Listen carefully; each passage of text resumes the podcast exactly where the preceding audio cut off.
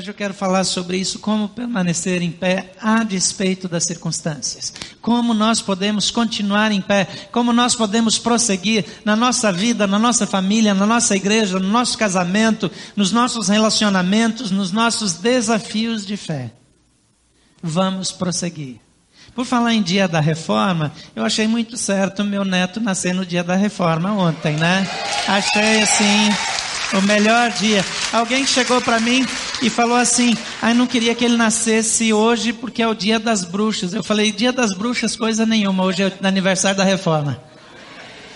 Então, eu fiquei extremamente satisfeito. Eu quero expressar minha gratidão a Deus pelo carinho, pelo amor de vocês. É, nós já vivemos muitas experiências com a Igreja de Jesus. Nossa família já teve é, já tenho uma longa caminhada de vida, de igreja. A minha barba ficou branca, o meu cabelo está ficando grisalho aos poucos, está acompanhando a barba. De envelhecer na igreja. Mas nunca Deus nos colocou nesse ambiente de amor que nós temos aqui. O que nós estamos vivendo aqui, gente, é algo que eu nunca vivi na minha vida. Eu sou grato a Deus pela vida de vocês, por essa igreja, pela maneira como a igreja está cuidando da gente da nossa filha, agora do nosso neto Caleb, que chega como instrumento de Deus. Às vezes, as circunstâncias em que as coisas acontecem são circunstâncias que nos fazem temer, que nos trazem dor, que nos desanimam, que nos preocupam. Mas a maneira de vencer.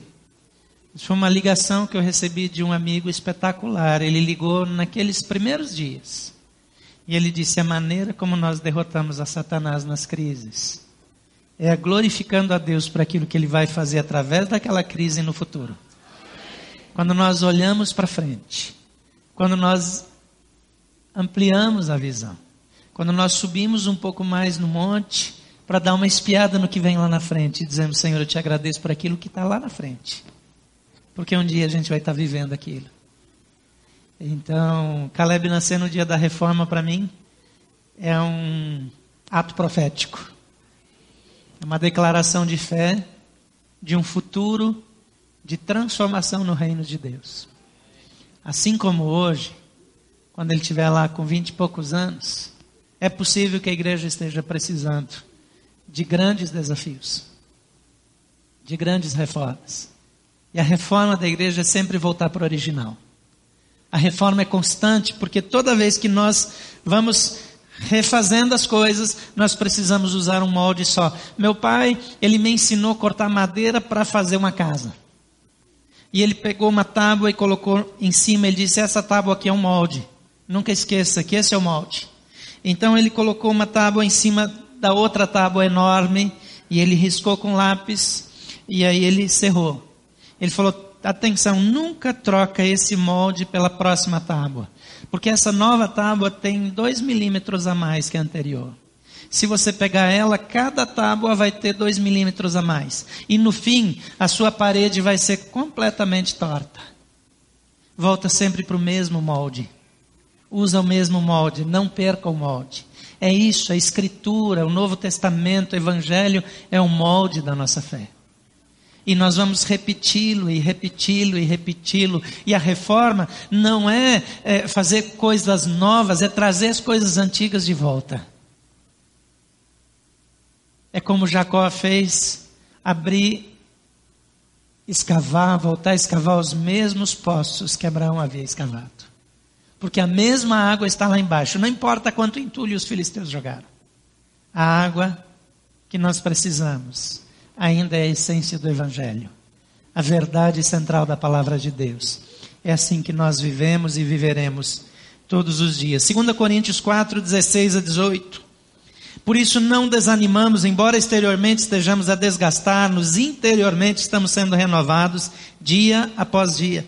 Pois os nossos sofrimentos leves e momentâneos estão produzindo para nós uma glória eterna que pesa mais do que todos eles. Assim fixamos os olhos não naquilo que se vê, mas naquilo que não se vê. Pois o que se vê é transitório, mas o que não se vê é eterno. Quero ler mais uma vez. Olha para o texto e me acompanhe aqui. Por isso não desanimamos. embora exteriormente estejamos a desgastar-nos, interiormente estamos sendo renovados dia após dia. Pois os nossos sofrimentos leves e momentâneos estão produzindo para nós uma glória eterna que pesa mais do que todos eles. Assim, fixamos os olhos não naquilo que se vê, mas no que não se vê, pois o que se vê é transitório, mas o que não se vê é eterno. O apóstolo Paulo, ele tinha um problema de relacionamento com a igreja de Corinto. Ele manda uma carta para Corinto e ele precisa fazer alguns ajustes lá em 1 Coríntios. Tinha problemas nas formas de celebrar a ceia. A forma de celebrar a ceia daquela igreja é que a ceia era uma refeição, era um almoço. E de fato a ceia de Jesus era uma refeição, mas era uma refeição simples, era uma refeição pobre, vamos dizer assim. Eles comeram pão e beberam vinho. A Bíblia não fala nada que tivesse ou não tivesse qualquer outro complemento.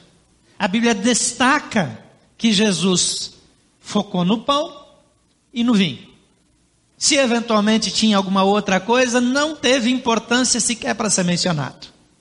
E Jesus trabalha a questão do partir do pão, ele diz: esse pão é o meu corpo, e esse cálice é o meu sangue, isso representa o meu sangue. Todas as vezes que vocês partirem o pão e, e beberem o cálice, vocês façam isso em meu nome, em memória de mim, até aquele dia que nós vamos fazer isso juntos, o que? Partir o pão e beber o vinho no céu.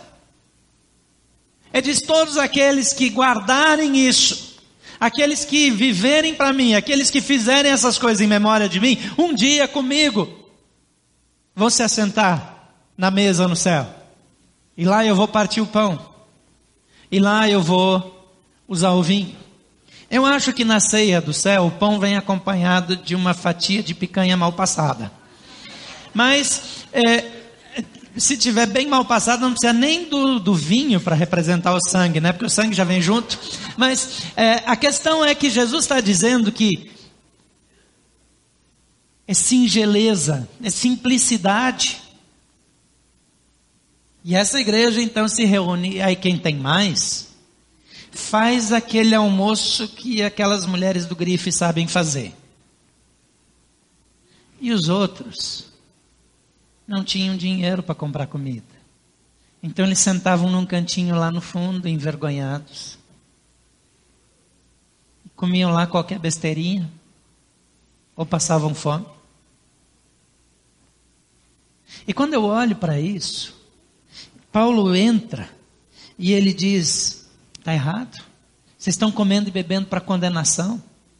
E aí ele fala dos valores da ceia, quando ele diz que aquele que toma a ceia sem discernir o corpo de Cristo, está tomando a ceia para sua própria condenação, e até ele menciona, uh, faz um comentário adicional, ele diz: Por isso tantos de vocês estão doentes e alguns até já morreram. Às vezes a gente toma a ceia aqui de um jeito tão negligente. E Paulo considerou isso tão importante que esse foi um dos assuntos importantes da primeira carta que ele manda para os Coríntios. Mas as coisas ficaram, continuaram meio ruins entre eles, porque eles arrumaram aquelas atitudes mais importantes que ele destaca lá. Ele ensina sobre amor, ensina tudo mais, mas finalmente ele dá uma endurecida e ele diz: Eu tive que mandar para vocês palavras duras mandar uma carta dura, contundente, para que quando eu estiver presente eu não precise bater tão forte. Mas esses cristãos que se opunham a ele, que se reuniam naquela igreja de Corinto, eles eram estimulados por um outro grupo, que eram conhecidos como judaizantes. O judaizante é alguém que não é judeu, nem por nascimento, nem por conversão, ele não se tornou judeu de fato, mas adota determinadas práticas do judaísmo e quer fazer disso uma lei. Esses caras vivem até hoje. Tem ramo dessa, dessa turma aí no meio de igrejas até hoje. Mas esses judaizantes, eles, eles davam embasamento para o argumento daqueles rebeldes que enfrentavam Paulo. E Paulo aqui, ele precisa dar uma dura, mas depois ele também ouve falar que a atitude deles mudou, que o coração deles recebeu bem as palavras duras, e ele muda um pouco o discurso, mas mudou, mas não mudou tudo. E aí, finalmente, ele chega aqui no capítulo 4 de 2 Coríntios, e ele começa a falar da perseguição, ele começa a falar das dificuldades, ele começa a falar das crises, ele abre o coração nessa carta, onde ele fala de dores, onde ele fala de lutas, onde ele fala dos seus pontos fortes, onde ele fala das suas fraquezas. Ele vai na direção deles. E depois de falar daquelas situações circunstanciais difíceis, ele fala: Mas a nossa vida está baseada naquilo que o Evangelho diz, naquilo que Jesus fez. E aí ele diz: Por isso não desanimamos, por isso nós não desistimos. E aqui eu vejo uma primeira lição para a minha vida e para a sua, de como nós podemos é, nos manter firmes, permanecer de pé. Paulo consegue, consegue ser duro quando precisa, amoroso quando precisa, mas ele não tira os olhos da verdade de Deus. Os ensinos de Jesus são a referência dele. E ele harmoniza, ele consegue olhar para o Velho Testamento, para toda a lei que ele dominava absurdamente bem. E ele enxergar como o Velho Testamento aponta para Jesus e para os ensinos dele. Então, quando ele fala, ele traz com uma riqueza de conteúdo, uma informação bem embasada, e aqui ele resume e a primeira lição que eu vejo, se você quer permanecer em pé, a despeito das circunstâncias, é mantenha-se em constante processo de renovação. Eu falei sobre a reforma e que a reforma é contínua. Nós precisamos sempre de novo e de novo e de novo voltar para o original. Porque agora nós temos também os seguidores dos reformadores, mas que às vezes colocam os reformadores acima do Evangelho. Eles foram homens inspirados, tiveram uma vida espetacular, tiveram pecados espetaculares também. Eram homens imperfeitos como eu e você, mas que tiveram a ousadia de dizer: precisamos voltar para o original, precisamos voltar para a palavra, precisamos voltar para a centralidade bíblica. Mantenha-se em constante processo de renovação. O que é renovação para nós? Voltar para o original, porque nós nos distanciamos facilmente. Paulo diz aqui, por isso não desanimamos, embora exteriormente estejamos a desgastar-nos, interiormente estamos reno sendo renovados dia após dia. As circunstâncias não têm poder de mudar o nosso coração. As circunstâncias não têm em si poder de endurecer a nossa alma. Quando a nossa alma fica embrutecida, quando o nosso coração fica endurecido, quando as nossas emoções se enrijecem, é porque nós estamos permitindo que o efeito da vida exterior, das injustiças, das crises, das questões que não conseguimos administrar, nos embruteça. Mas Paulo diz: por fora a coisa pode estar ruim. Por fora a vida pode estar difícil. Por fora pode ter crise, pode ter luta, pode ter é, expectativas ruins. O pessoal que analisa a economia no Brasil nos alerta que nós devemos nos preparar para pelo menos cinco anos de dificuldades. Ah, por isso eu vou entrar em crise, eu vou sentar num canto e chorar. Não, porque no meu interior, quem controla o meu interior é a palavra de Deus, é a ação do Espírito Santo. Eu sou alimentado da esperança que vem da fé, o que me alimenta, o que me move, o que me faz continuar animado, o que me faz ficar entusiasmado, cheio de Deus, enteos, né? Cheio de Deus, é aquela, é, é aquela verdade que vem da essência da palavra de Deus e o aquecimento do Espírito Santo no meu coração. Nós não podemos nos embrutecer ou permitir esse embrutecimento da nossa alma. Paulo diz aqui fora está difícil, aqui tem perseguição, tem gente dentro da igreja que se opõe a mim, na igreja que eu mesmo ajudei a construir, tem pessoas que são ingratas, tem perseguição política, tem perseguição é, de inimigos, perseguição religiosa. Ele diz, mas não desanimamos, porque por fora eu estou desgastado. Paulo apanhou, Paulo foi torturado, Paulo estava envelhecido, mas eu disse por dentro, eu sou renovado. Uma das figuras do Velho Testamento que eu gosto muito, e a Tabita, eu achei que escolheu muito bem o nome do filho, é a de Caleb. Um homem que depois de 40 anos de espera, 40 anos depois, a gente quer fazer uma coisa com 40 anos, não pode fazer. 40 anos depois, diz, agora não adianta mais. Agora já passou.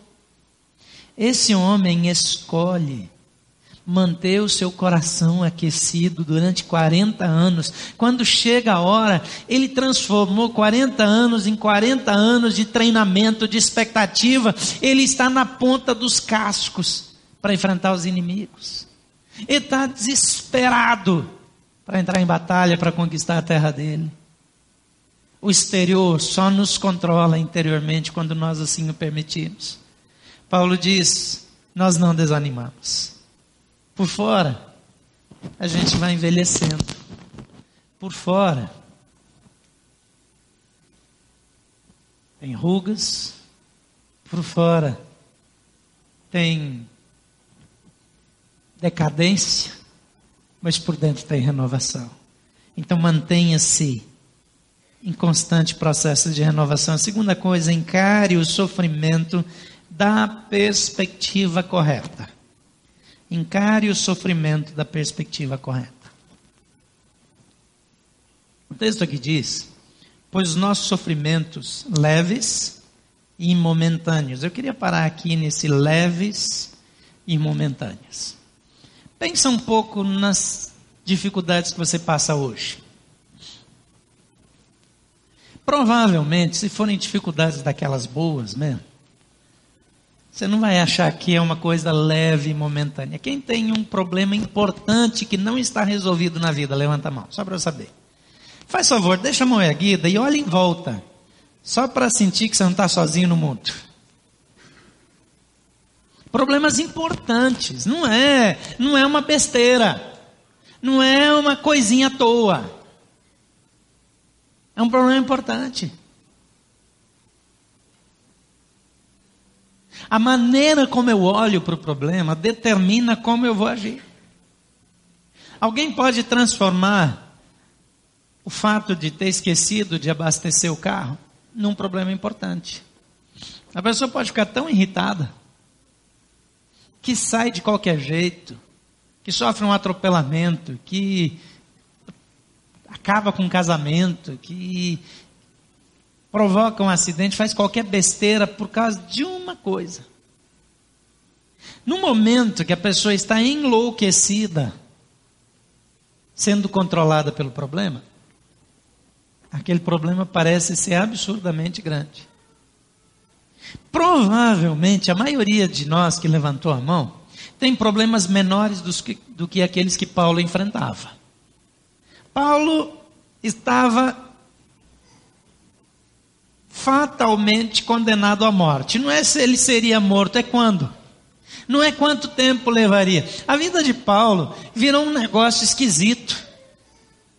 Você pega lá a carta de Filipenses, que é uma carta que um dia desse a gente vai estudar junto aqui, que ele traz os segredos para uma vida de alegria, uma vida feliz. Paulo fala naquela carta de Filipenses de um jeito absurdo. Mas ele escreve a carta de dentro de uma prisão. Só que a prisão de hoje, que todo mundo está dizendo que é desumana, que tem problemas, ela é ainda talvez melhor do que a que Paulo ficava. Os prisioneiros no tempo de Paulo, eles ficavam acorrentados o tempo todo. Eles ficavam num, numa prisão que podia ser do tamanho desse auditório aqui, por exemplo, geralmente era um pouco menor. E muitas vezes ele era meio subterrâneo, meio na pedra, Às vezes aproveitava um túnel, ampliava, às vezes fazia uma construção de pedra e, e eles ficavam ali dentro, mas o detalhe é que ficavam acorrentados. Eles não podiam dar uma corridinha dentro do. Eles ficavam acorrentados, eles ficavam com um, um, um grilhão preso na perna, no tornozelo e no chão. Às vezes nas mãos, e na parede ou no chão. Então a pessoa não tinha mobilidade. A pessoa precisava de um banho, mas não tinha banho. Se alguém desse um balde d'água, ele tinha que tomar banho ali na frente dos outros.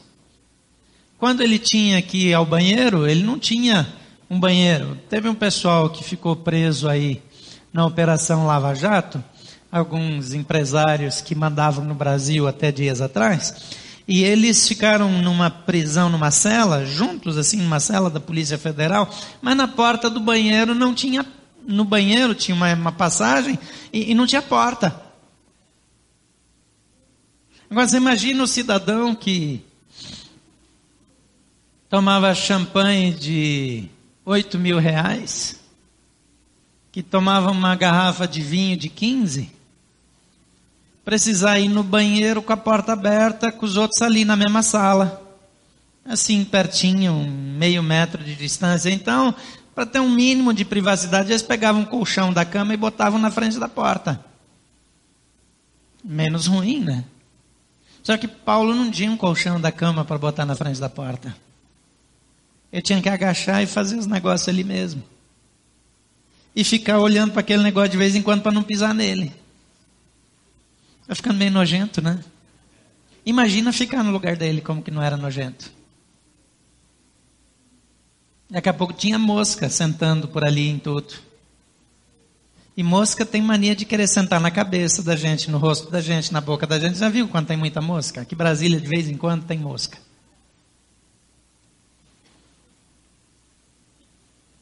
Direitos humanos nem se manifestava naquela época. E aí ele escreve uma carta para falar de alegria. Quem tem alegria num contexto desse? Agora olha como Paulo olha para os problemas. Ele olha para os problemas que são maiores do que dos seus leitores e ele diz: "Pois os nossos sofrimentos leves Como que é leve? Mas sofrimentos leves e momentâneos. Por que, que ele podia dizer leve e momentâneo? Porque na visão de Paulo, a vida dele não estava delimitada no espaço e no tempo, no Cronos. A vida de Paulo, a visão de Paulo não ficava restrita a esses poucos anos que nós temos aqui. Ele tinha uma visão de eternidade e ele sabia que depois daquilo o que vinha era absurdamente, incomparavelmente superior. E o fato de ele não estar preso nesses dias fazia com que ele pudesse até abusar desses dias. E dizer: quanto mais perto chega a minha transferência, mais feliz eu me torno. Ele chega a dizer: eu, de um lado, eu quero ir embora logo, porque esse lado aqui não está tão bom, mas por outro lado, eu acho que eu gostaria de ficar mais algum tempo, embora com sofrimento, por amor à igreja, por amor de vocês. Eu topo sofrer mais alguns anos. Eu topo passar mais um tempo de dificuldade para cuidar bem de vocês. Quando eu tenho uma perspectiva de eternidade, os meus problemas se tornam leves e momentâneos. É aquilo que eu faço quando eu enfrento um problema e eu adianto me adianto no tempo e eu olho lá na frente e digo, Deus, eu sei que nesse ponto aqui eu vou, tá, vou estar glorificando o teu nome por causa das coisas que eu estou vivendo hoje. Porque as coisas de hoje já terão passado. Você pode fazer esse exercício agora? Especialmente você que levantou a mão. Você pode lembrar do seu problema de agora e avançar algum tempo na sua vida E agora mesmo dizer: Senhor Jesus, eu quero te agradecer pela maneira maravilhosa com que o Senhor vai usar essa experiência de hoje daqui a algum tempo. É tremendamente libertador saber que nós servimos a um Deus que está no controle o tempo todo. Absolutamente nada escapa do controle de Deus, nada escapa. Nada. Então Paulo diz: o sofrimento não, não tem essa autoridade sobre a minha vida.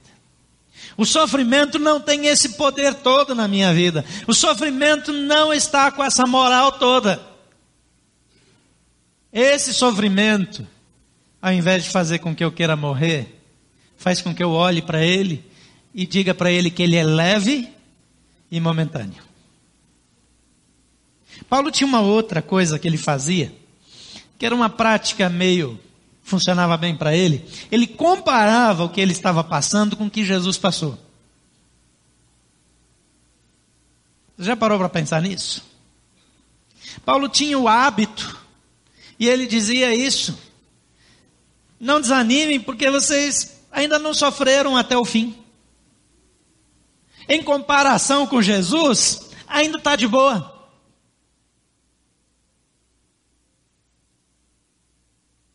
Porque o sacrifício de Jesus, ele tem algumas características peculiares. Ele traz dor física, mas ele traz uma dor emocional tão grande ou maior do que a dor física, que a dor da injustiça. Porque ele está sendo castigado por algo que ele não fez.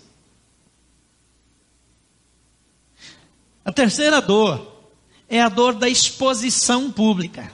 As pessoas eram pregadas na cruz completamente sem roupa. Nesses filmes, nessas figuras que a gente vê nos crucifixos, eles botam um paninho lá, mas não tinha nada disso não. Era humilhação mesmo. A humilhação era parte do processo. Antes de chegar na cruz, eles já tinham um processo de tortura. Jesus foi torturado, ele foi chicoteado, ele teve as costas, o corpo dele marcado, manchado, cheio de hematomas, de cortes, de, de chibatadas. Mas Jesus, ele vai para aquela cruz, e ele, ao invés de focar na dor, no sofrimento, ele foca no propósito.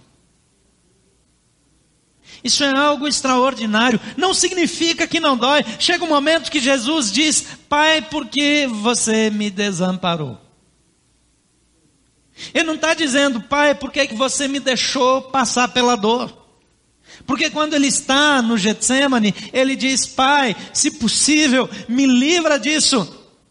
Mas ele continua dizendo: Contudo, não atenda a minha oração. Contudo, não atenda ao meu pedido, faça a tua vontade. Ele simplesmente está colocando o seu lado humano, dizendo: Pai, o meu lado humano não quer passar por isso, mas não dê atenção ao meu lado humano, faça a tua vontade. Deus nunca desperdiça uma dor. Não tem uma dor na sua vida, uma decepção, um desapontamento que Deus não vai usar para o seu crescimento, para o seu desenvolvimento, para o seu enriquecimento e para a glória dele. A única pessoa que pode transformar a dor da sua vida em uma desgraça é você mesmo. Eu sou a única pessoa capaz de transformar uma crise numa desgraça. Porque Deus usa todas as coisas para o bem daqueles que o amam. Absolutamente tudo. Então nunca permita que uma dor vire para você, que um sofrimento diga para você que você está destruído. Vire para a sua dor, para o seu sofrimento e diga: essa dor é leve e momentânea. Essa dor é leve e passageira. Essa dor é um processo de crescimento na minha vida que vai glorificar a Deus em pouco tempo. Em comparação com a glória que há de vir, isso aqui não é nada. Porque Paulo não está dizendo que chibatada não dói, que prisão não é ruim, que desgraça não é desgraça. Ele está dizendo, em comparação com aquilo que vai vir, o preço é baixo. O preço é pequeno. A crise é leve, é momentânea. Às vezes a gente diz que o meu casamento difícil, que o meu filho com problema, que a minha crise financeira é a coisa mais importante da minha vida. Mas Deus diz: o que eu tenho para você faz com que isso aí seja uma coisinha tua. Aquilo que me espera é tão superior que nada pode tirar o brilho daquilo que está por vir. Em terceiro lugar, vença as circunstâncias por meio da fé. O versículo 17, que começa dizendo: Pois os nossos sofrimentos leves e momentâneos, continua dizendo: produzindo para nós uma glória eterna que pesa mais do que todos eles. Os nossos sofrimentos leves e momentâneos estão produzindo para nós uma glória eterna que pesa mais do que todos os sofrimentos. Quanto você está disposto a pagar por uma conquista humana. Quantas histórias você conhece de gente que deu tudo para conquistar determinada posição? Eu olho para a história de Nelson Mandela, por exemplo. Uma das coisas na biografia de Nelson Mandela que emociona o meu coração é que ele estava preso, trabalhando é, é, em trabalhos forçados, e ele tinha as mãos grossas e, e, e cheias de calos, e, e, rudes e meio sujas, e, no meio da prisão, a filha dele, que era pequena quando ele foi para a cadeia, tinha casado já e teve um filho e teve autorização para levar o seu bebê para visitar o avô. E aquele homem pegou aquele bebê nas mãos, aquela pele tenra, lisinha, naquelas mãos rudes, grossas, cheias de calo e de sujeira embaixo das unhas. E ele dizia que quando ele olhou para as mãos dele e viu aquele bebê, a esperança dentro dele renovou-se. Porque ele diz: Estou preso por uma causa, estou preso por uma liberdade que meus netos desfrutarão. A causa pela qual eu vivo é tão grande que as dificuldades pelas quais eu passo nem são tão importantes. E quando ele volta para a liberdade e se torna presidente da África do Sul e decreta de uma vez por todas o fim do apartheid comunidade negra e os líderes negros influentes lá chegaram perto dele e queriam dar o troco. Agora é a nossa vez. Agora é a nossa vez. E ele diz: Eu não passei o que eu passei para me vingar de ninguém. Nós não vamos pagar com a mesma moeda. Você só consegue passar com serenidade pela dor quando você sabe que aquilo que você busca de fato é de grande valor. Algumas pessoas, para ter uma casa, para ter um bom carro, para fazer determinadas coisas, se submeteram a privações impensáveis. Alguns de vocês que moram aqui e alguns de vocês que nasceram aqui não têm ideia do que os pais que vieram para Brasília passaram. Alguns que vieram dos lugares mais distantes do Brasil para trabalhar na construção. Alguns que vieram sem nenhuma expectativa para ir para a capital, porque acreditavam que na capital federal os filhos teriam oportunidade de estudar. Alguns de vocês hoje têm uma vida totalmente tranquila por causa daquilo que os pais, os avós passaram, pelo preço que eles pagaram para que você pudesse ter essa vida. Para eles isso valia a pena. Paulo olha para algo muito maior do que isso. Ele diz a glória que vai vir, o efeito que essa dor, essa dificuldade está causando, é tão maior do que a dificuldade, que eu estou disposto a sofrer ainda mais se necessário for. Prossiga para o alvo, vença as circunstâncias por meio da fé. Em quarto lugar, concentre-se naquilo que traz esperança. Isso aqui, por causa da música da Ana Paula, da poesia dela, já virou uma frase que todo mundo fala, mas de fato, isso aqui é algo bíblico.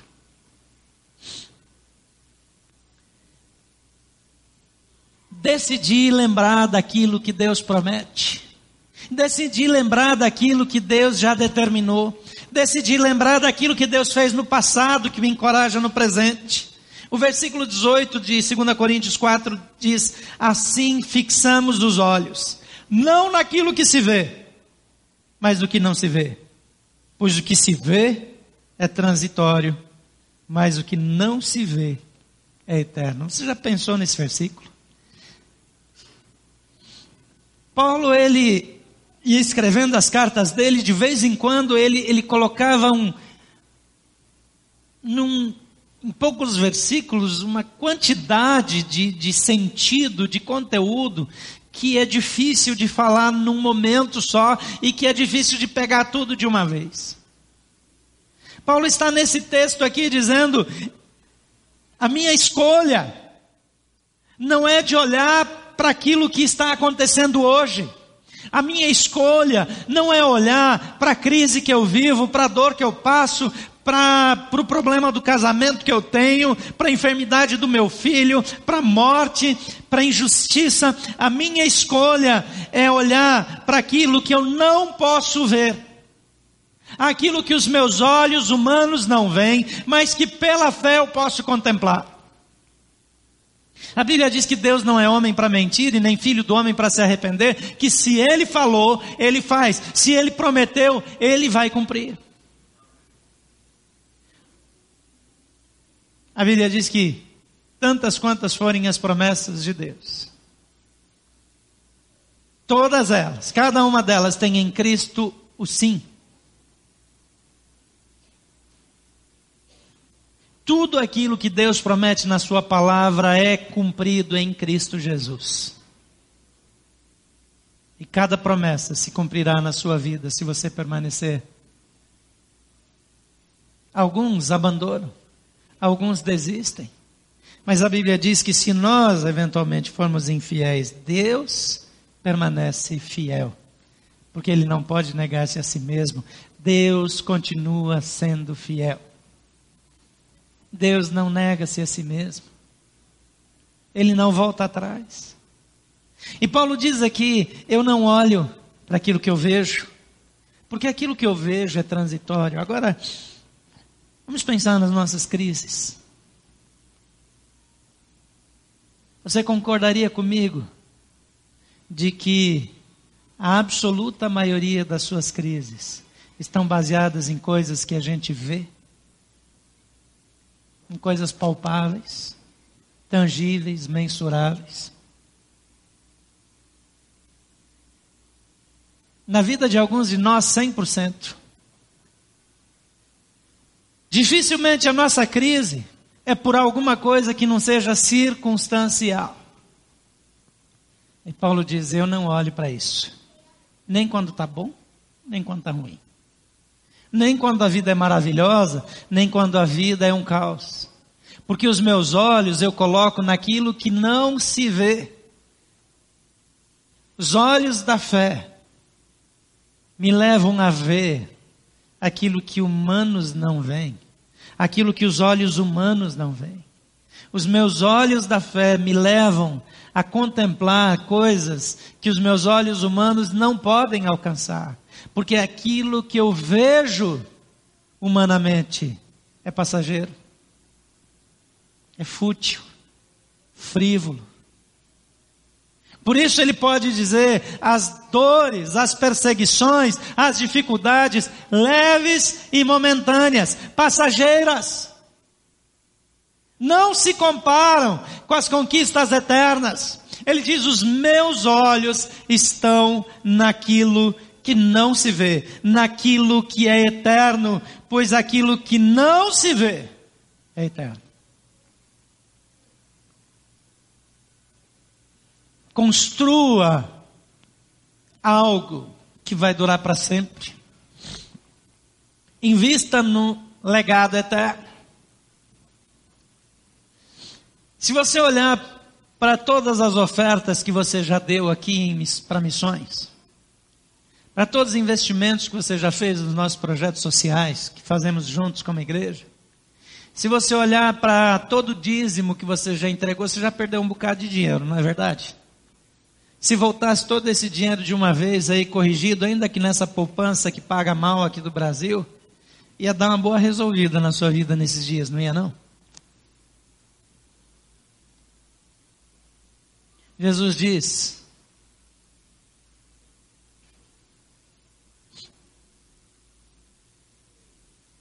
que o nosso tesouro, o nosso investimento não pode ser num tesouro dessa terra porque o tesouro dessa terra, ele é passageiro. Ele diz: não ajuntem tesouros aqui onde os ladrões roubam, onde arrombam, onde carregam as coisas. Toda hora aqui em Brasília tem notícia de mais uma explosão de um caixa eletrônico. Os bancos já não sabem mais o que inventam. As notas saem manchadas de tinta. É, é, tem todo tipo de proteção. Mas não adianta, os caras estão arrombando, estão levando, estão tirando. Mas ele diz: ajunte tesouro no céu, onde você não vê. Coloque o seu coração naquelas coisas que você não vê. Agregue valor, ajunte na eternidade. Todo esse investimento perdido que eu disse que você já fez aqui, é investimento no que é eterno, no que não se vê. Como que eu posso medir o bem que uma oferta para comprar uma Kombi para o Varjão vai fazer? Eu não tenho a menor ideia. Quando eu ouço uma história de uma criança recuperada, quando eu ouço uma história que a Ana Flor conta lá da Índia, o Bruno conta lá da Índia. Quando eles contam aquelas histórias de transformação, eu choro, eu, eu fico comovido, aquilo diz, valeu a pena, mas eu não consigo medir.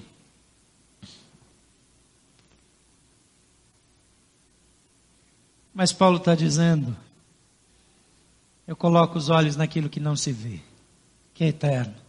Jesus diz: junte tesouros no céu onde não se vê. A Bíblia diz que nós não somos cidadãos de fato desse mundo, nós vivemos aqui, nós temos responsabilidades aqui, nós devemos orar pelo governo, nós devemos trabalhar pelo bem da nação, mas nunca esquecer que o nosso reino não é aqui, que o nosso reino é eterno. A nossa vida não se limita a esse mundo. Nós vamos muito além. Nós somos chamados para ir muito mais longe. E eu quero orar com você nessa perspectiva, nessa manhã. Você que está aqui, uma grande parte da nossa igreja viajou, aproveitando o feriado. Eu fico feliz que está cheia aqui, casa cheia de manhã, mas eu sei que também casa cheia na internet, né? Porque as pessoas viajam e se conectam aqui conosco, e você que está nos acompanhando pela internet, você que nos acompanha sempre de tantos lugares ao redor do mundo, eu queria desafiar você nesse momento, eu quero desafiá-lo a olhar para suas crises, para suas dores e escolher mudar o foco. Dia desse eu estava no cinema. E quase no fim do filme, a câmera focou o ator principal em cima de uma montanha.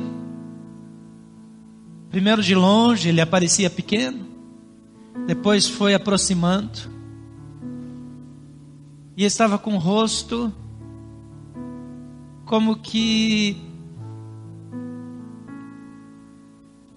admirado, extasiado diante do que via.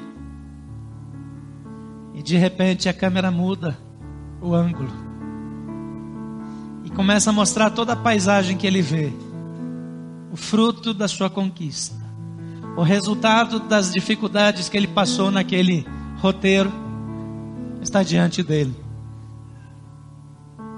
E eu quero desafiar você agora a fazer esse giro na câmera e tirar o foco da sua dificuldade momentânea e dar um giro em volta daquilo que Deus está preparando para você. Olhar para o seu filho transformado, para o seu neto glorificando a Deus, olhar para o seu casamento e mais do que olhar para o seu casamento, olhar para os frutos de permanecer nesse casamento para glorificar a Deus. E olhar o que Deus pode fazer para as próximas gerações e como isso vai repercutir para a eternidade. E fazer comigo essa oração e dizer: Senhor, nessa manhã, eu declaro que os meus sofrimentos são leves e transitórios. Eu declaro que eu creio que eles produzem uma glória com peso de glória muito maior do que toda dor que eles podem provocar. Eu escolho nessa manhã tirar os meus olhos daquilo que pode ser visto, que é passageiro, e colocar os meus olhos naquilo que não pode ser visto, mas que é eterno. E eu declaro nessa manhã que eu estou pronto para te seguir para prosseguir contigo. Firme, animado, a despeito de toda e qualquer circunstância, crendo que também na minha vida o Senhor transformará todas as coisas e as usará para o meu bem, para o bem daqueles que estão ao meu redor, e usará a minha vida para a glória do teu nome.